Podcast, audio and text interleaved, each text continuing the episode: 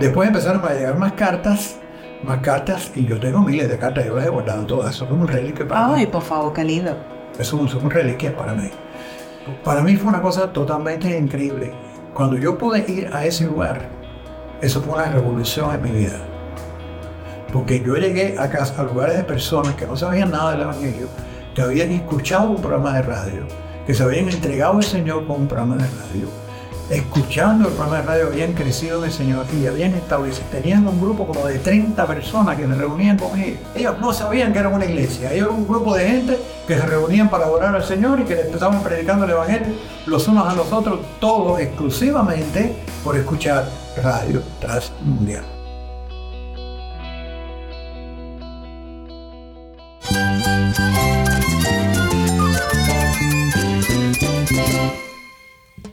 Cristo es mi todo. Cristo es el Rey del universo, es quien guía nuestras vidas. Él es grande y amoroso. Él es real. Solamente Jesucristo es nuestro Señor y Salvador.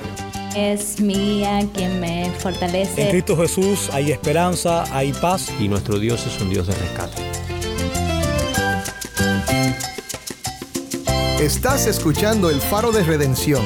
Cristo desde toda la Biblia, para toda Cuba y para todo el mundo.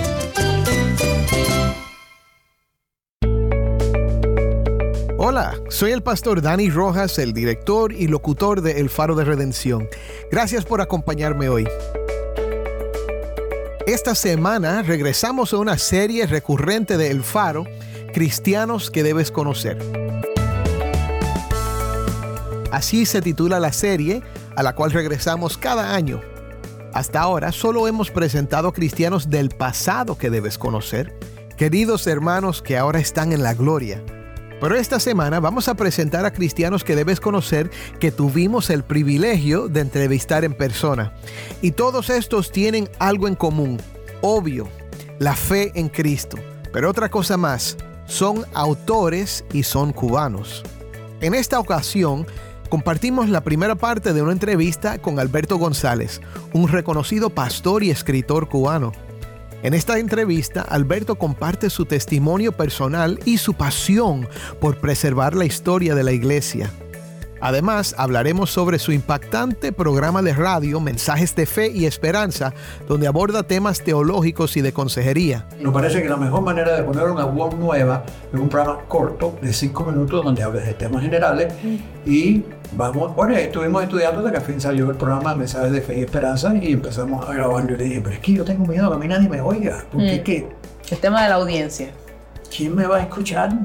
No se pierdan esta conversación llena de inspiración y reflexión.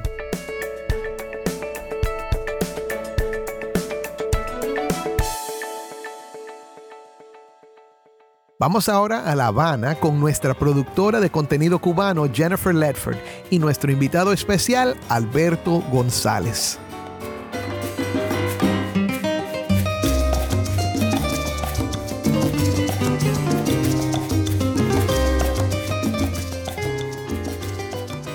Sean todos bienvenidos a otra emisión del programa El Faro de Redención.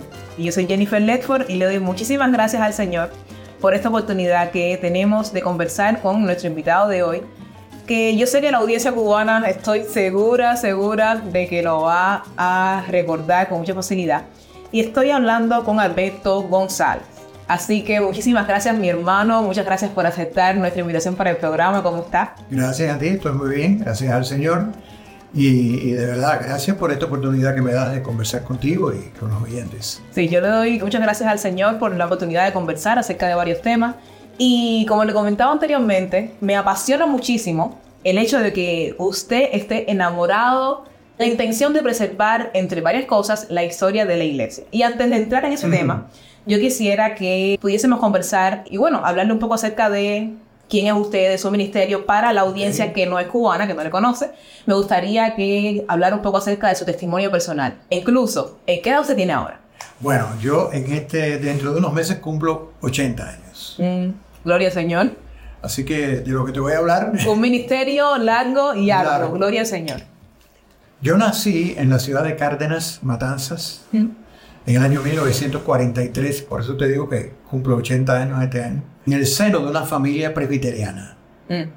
O sea que mi familia, mi padre y mi madre, Y mis abuelos pertenecieron a la iglesia presbiteriana de Cárdenas, que es una iglesia también muy, muy antigua. O sea que casi que el domingo, creo que los primeros domingos de mi vida, enseguida me llevaron a la escuela dominical y yo crecí eh, toda mi vida en la iglesia, escuchando acerca de, pues, sabes, la Biblia, la escuela dominical, todo eso. Sin embargo, yo recuerdo exactamente que cuando tenía nueve años, en una campaña de evangelismo que se dio, en la iglesia, que fue un hecho muy interesante que marcó mi vida, hacen el llamamiento. En mi iglesia no era muy común que se hiciera un llamamiento, o al menos a mí no me llevaban los cultos de por la noche, pero iba a la escuela dominical, escuchaba todas las historias acerca de Cristo en la Biblia, eso para mí era algo que siempre me emocionaba mucho. Pero estamos en una campaña de evangelismo e invitan a las personas que quieren aceptar a Cristo que vayan a la plataforma y que den testimonio público de su fe, ¿no?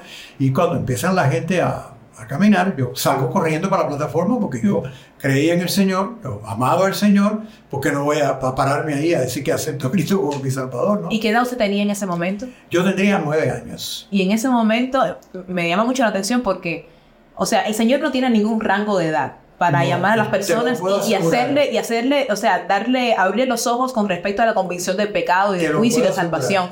¿Cómo usted se asegurar. sintió en ese momento cuando Mira, se dio yo cuenta de que que... efectivamente yo, yo amaba al Señor, pero yo tenía que entregarle mi vida al Señor, tenía que arrepentirme de mi pecado y tenía que salir corriendo para la plataforma. Entonces, lo, lo simpático que pasó fue que el predicador, que era un teólogo famoso que habían invitado a la iglesia, dijo, no, los niños no. Esto es una decisión para adultos. Oh, qué interesante eso. No, mira, yo cuento eso porque para mí fue totalmente traumático, porque yo te puedo asegurar que yo sabía lo que estaba haciendo. Yo sabía que yo estaba entregando al Señor Jesucristo, que, que, que quería pedirle perdón por mis pecados, aunque era un niño y todo. Y de pronto encuentro que el predicador que está delante, que está llamando a las personas a aceptar a Cristo, me está diciendo a mí que es una decisión de adultos, que los niños no. En ese momento mi madre sale del- del banco y me agarra por atrás y me agarra y me lleva para el banco y me sienta.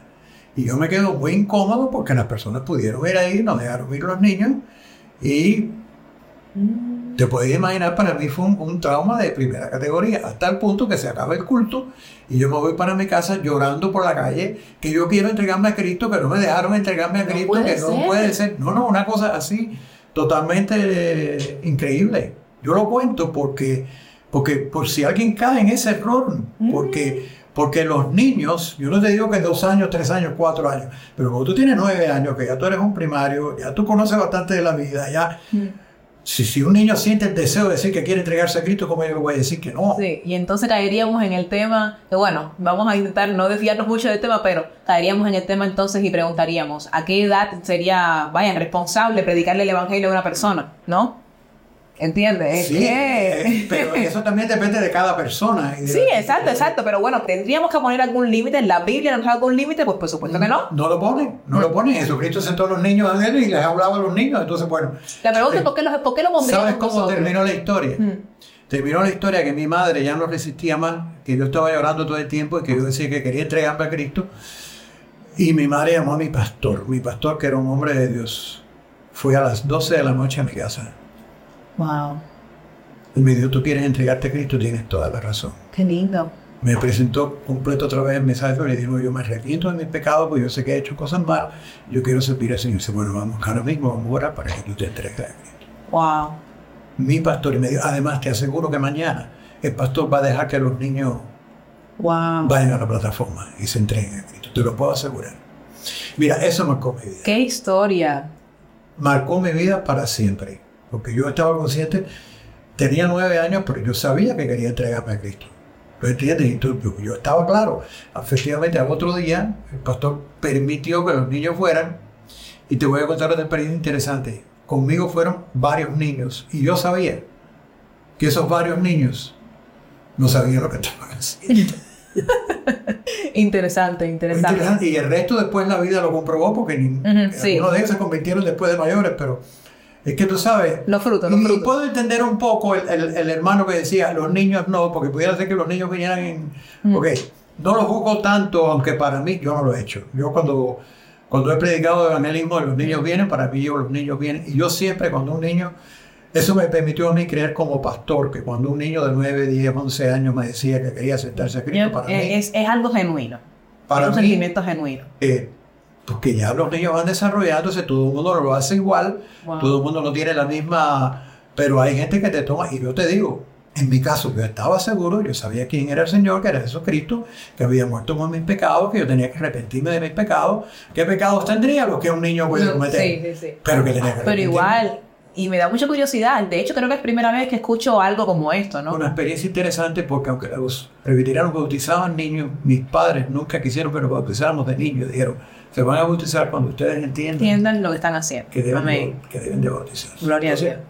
Yo al final me bauticé por mi propia decisión cuando ya tenía probablemente 16 o 17, Amén. 17 años en la iglesia, pero conocí a Dios. Pasé toda mi vida en la iglesia y además de eso, estudié esa iglesia que era una iglesia grande en aquel entonces. Ya digo, esa iglesia maestra tenía como 600 miembros en el año 60. Wow, eso es una iglesia muy Una grande. iglesia muy grande. Demasiado grande. Y tenía una escuela privada que se llamaba La Progresiva en Cárdenas, que era una escuela que tenía dos mil y pico de alumnos, alumnos en ese tiempo. Y una escuela en la cual tú podías estudiar desde kindergarten Mm. hasta que terminaras bachillerato o comercio. Y ahí se estudiaba la Biblia como una asignatura. Más en esa Qué escuela. bendición. Entonces yo tuve esa bendición. Yo desde kindergarten, yo empecé no solamente a estudiar la Biblia en, en la iglesia, sino en la escuela, En la porque era una asignatura. Una asignatura que se enseñaba, ellos eh, que se examinaba. Sí, era eh, específicamente y exhaustiva con Una respecto a la Biblia. Entras en kindergarten, es elemental, pero vas, vas creciendo, llegas a bachillerato, fue lo que yo estudié, Mm. y en bachillerato estudiabas la Biblia todo el tiempo, y también había cultos en la escuela. Tuve también no solamente la influencia de una iglesia en mi vida, sino que me crié con maestros cristianos, en un ambiente cristiano. Ahí, por supuesto, había gente que no era cristiana también en la escuela, pero bueno, tenía que estudiar la Biblia. hasta el punto que yo siempre he dicho, porque esa escuela para mí marcó mi vida también. Era una escuela en un nivel que yo te digo, yo lo que he sentido que mis hijos nunca tuvieron una escuela igual Mm. que esa, porque era una escuela que atendía todos los aspectos de la vida.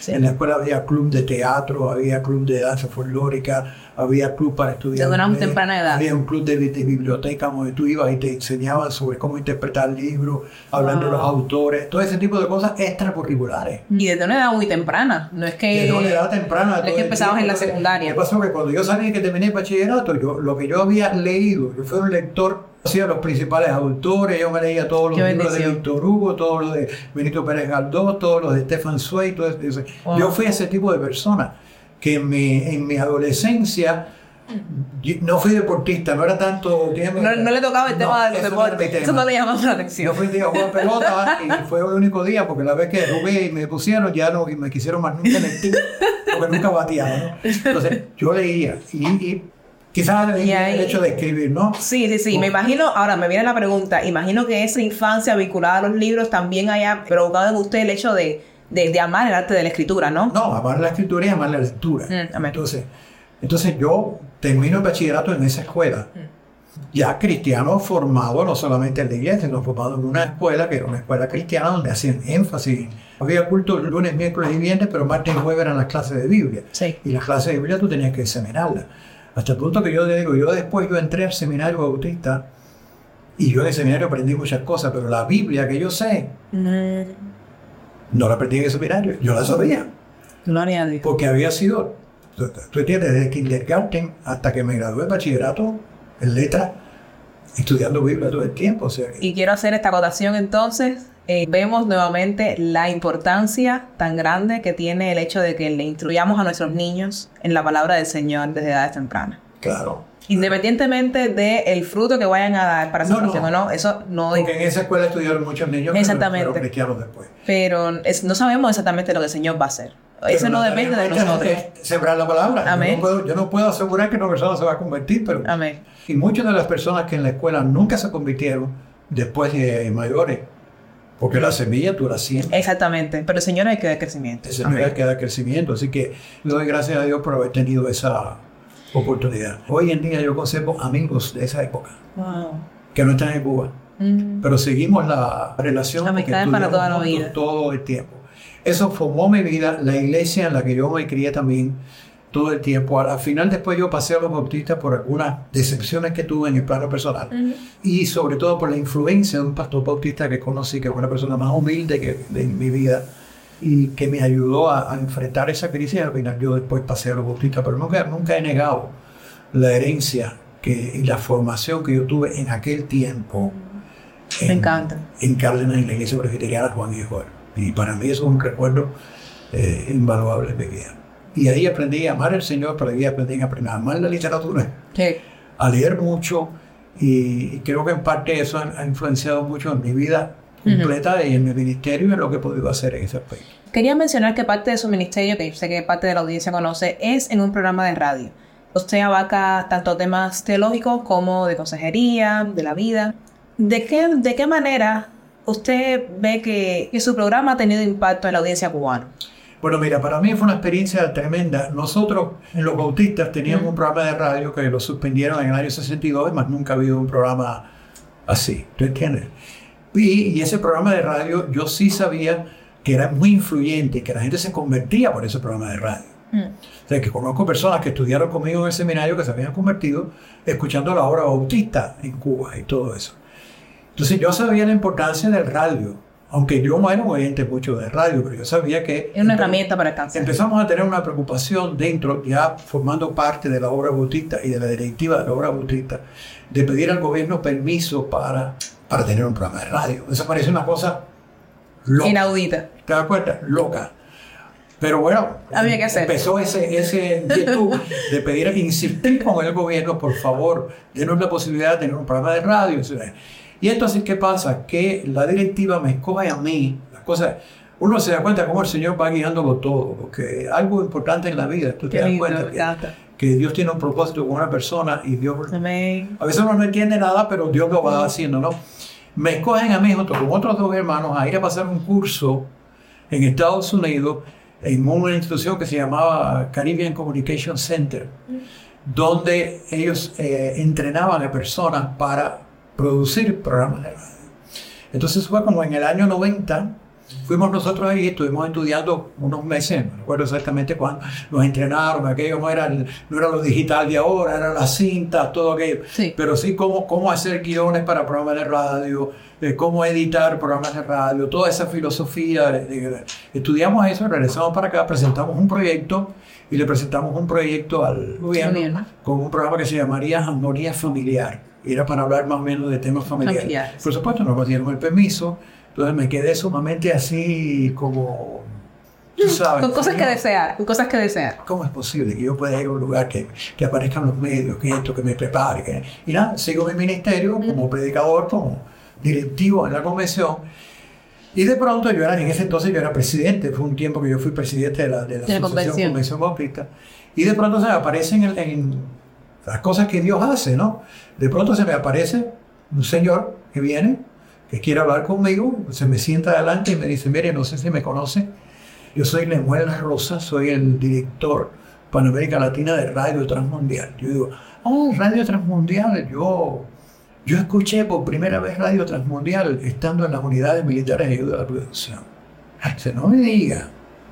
Yo sí, yo estando en una noche muy desesperada que yo tuve, que incluso le pedí al Señor que no quería despertar al otro día. Yo estaba cortando caña por la noche, recogiendo caña, porque recogíamos la caña hasta horas de la noche, y me tiré arriba desesperado y tenía un pequeño radiecito y me pongo a buscar algo de música y encuentro a un predicador radial, y era Radio Transmundial, y me escuché por primera vez Radio Transmundial. En ese momento tan específico de su vida. En ese momento específico dice, bueno, pues yo estoy aquí porque alguien me ha dicho que ustedes lo han preparado para eso. Y nosotros queremos tener una voz cubana en Radio Transmundial. Gloria al Señor. Pura Sí. providencia. Pura Yo, providencia. yo dije así, bueno, digo, pero usted, ¿y ¿quién dice? Mira, si te digo quién, te engaño. Mm. No, no me acuerdo ahora quién fue, pero me dijeron, Alberto González en Cuba.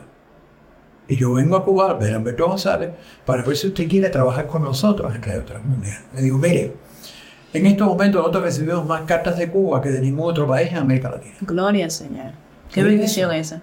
Oye, eso. Yo sabía que si yo transmitiendo la... Yo no la seguía escuchando y yo sabía que en Pinal del Río, donde yo era pastor, había hermanos de la iglesia que escuchaban Radio Transmundial. Pero yo nunca fui muy oidor de radio, ¿tú entiendes? Entonces, y frustrado con el hecho de que habíamos preparado un proyecto. entonces, yo me quedo así y le digo, pero usted está seguro y usted cree que la gente me va a oír y esto que lo otro. Y dice, no, mira, vamos a ir poco a poco.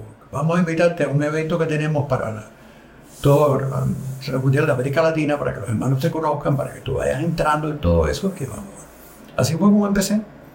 Gloria. Fui al evento, yo les dije más o menos con las- los conocimientos que tenía, me dijeron lo que queremos, estudiamos cómo hacer un programa y me dijo, mira, hemos comprobado que una cosa muy efectiva, con una voz nueva, es un programa de cinco minutos. Y yo le di, y en cinco minutos eh, se puede decir algo. Hay programas famosos, Jenny Erickson, Jenny eh, Erickson, la, la quadriplane, que tiene Sí, sí, de sí. cinco minutos. Hay otros programas muy famosos de Jenny cinco minutos. Me parece que la mejor manera de poner una voz nueva es un programa corto de cinco minutos donde hables de temas generales y vamos, bueno, estuvimos estudiando hasta que al fin salió el programa Mensajes de Fe y Esperanza y empezamos a grabar. Yo le dije, pero es que yo tengo miedo que a mí nadie me oiga, porque Mm. es que, El tema de la audiencia. ¿quién me va a escuchar? Yo, de- miren, usted, ah, no, yo no tengo radio, yo no escucho radio, pero de, de Cuba la gente escribe. Así que en cuanto salga una voz cubana, usted va a ver, usted va a ver. Y yo empecé realmente sin Sí, me imagino los nervios, la duda. Mira, eh, nervioso, y soy pastor, que soy predicador, no me gusta oírme. Oíme, sí, me han- no sé por qué. Parece que me, han dicho, me han dicho eso mismo muchos pastores. eh, cuando vamos a, a- a ver el tema de las predicaciones, mire, me gustaría eh, obtener sus predicaciones para ponerlas en el programa. Sí, pero a mí no me gusta oírme. Pero si predicas todos los domingos. Mira, pero esa es mi experiencia. La primera vez, claro, yo vengo en el mundo donde no había grabadora, ¿eh? La primera vez que yo escuché un mensaje predicado por mí, yo dije, Dios mío, pero qué cosa más horrible. Esto como la gente lo puede oír, que para acá, que para allá. Y, y me daba pena, me daba pena. Bueno, hice el programa, empecé con un miedo tremendo. Un miedo tremendo. Yo le dije a Lemuel, que después nos hicimos amigos, le dije, bueno, nadie va a escribir, yo, no, yo soy desconocido en la radio. Nadie, Y nadie se imaginaba el alcance que iba a tener su programa. Tú verás que te van a escribir, nosotros vamos a promover el programa, vamos a poner el programa, tú verás que te van a escribir, prepárate porque vas a recibir cartas. Para que... Mira, yo empecé el 9 de enero del año 2009. Fue cuando empecé, ya no era presidente de la comisión, salió al aire el primeros días de enero exactamente. Mira, a la semana yo escuché la primera carta, yo recibí la primera Ah. carta. Pastor, hemos estado orando por una voz cubana. Ay, no sé qué". Y Qué el emoción. programa, que qué bien nos hace. ¿Cómo se sintió cuando vio esa primera Mira, carta a la semana? O sea, ni siquiera pasó un mes, a la semana. A las dos semanas llegaron como cinco cartas, a las tres semanas llegaron diez cartas. Al mes yo tenía como 30 o 40 cartas de hermanos.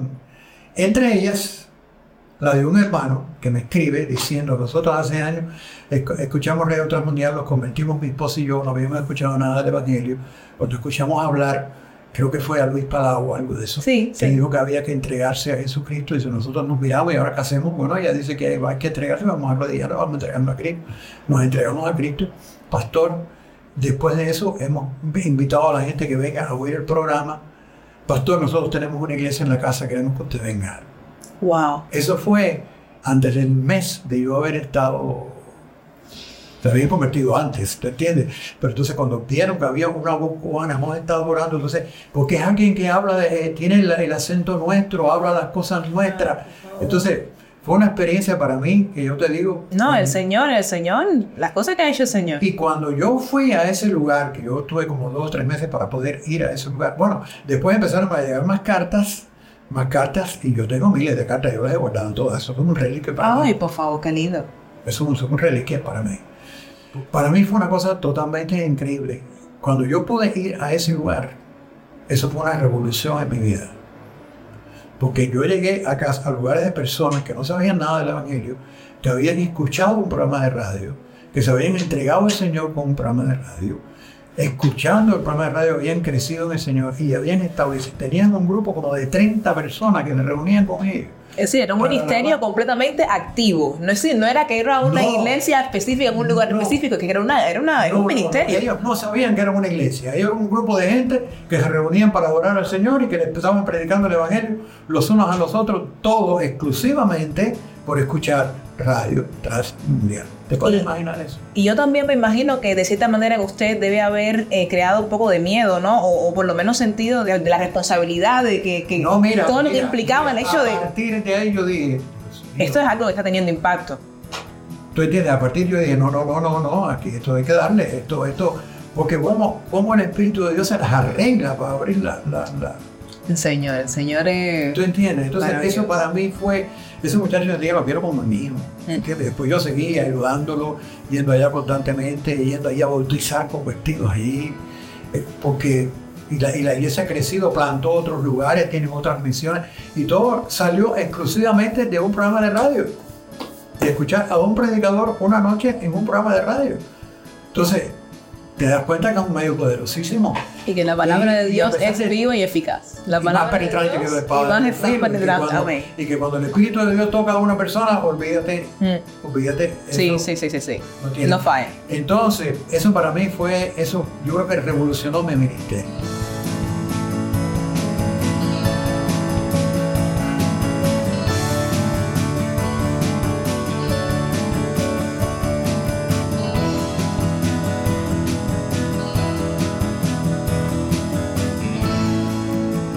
Soy el pastor Dani Rojas y esto es el Faro de Redención.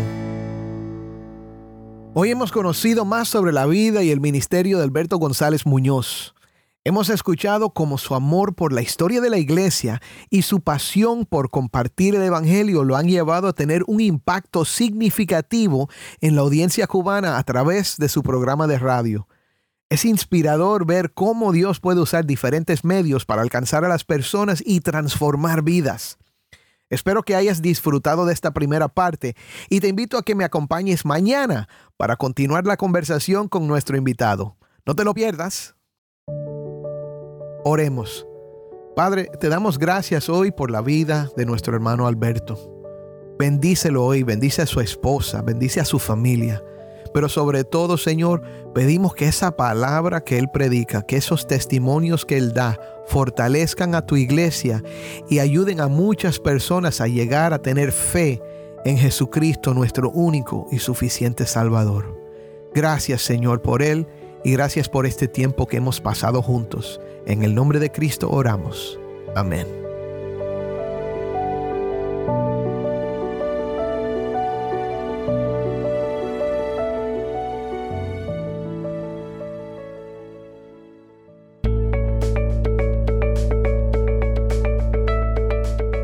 Faro de Redención como programa radial fue ideado para Cuba, pero ha crecido a un nivel global.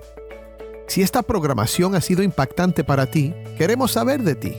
Puedes escribirnos al correo electrónico ministerio arroba elfaroderedención.org. De nuevo, ministerio arroba elfaroderedención.org. Gracias por pasar este tiempo con nosotros estudiando temas que nos fortalecen en nuestro caminar cristiano. Para más información sobre este ministerio, síguenos en las redes sociales, en Facebook, Instagram y Twitter. Solo busca El Faro de Redención. Allí encontrarás más contenido durante la semana para animarte en tu fe y mantenerte informado sobre el ministerio del Faro. También puedes escribirnos por WhatsApp al 1-909-237-8762. 1-909-237-8762.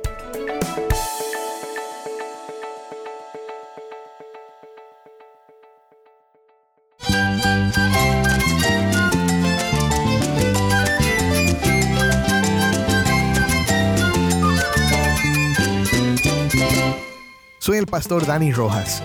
Te invito a que me acompañes mañana en esta serie Cristianos que debes conocer. El faro de redención. Cristo desde toda la Biblia, para toda Cuba y para todo el mundo.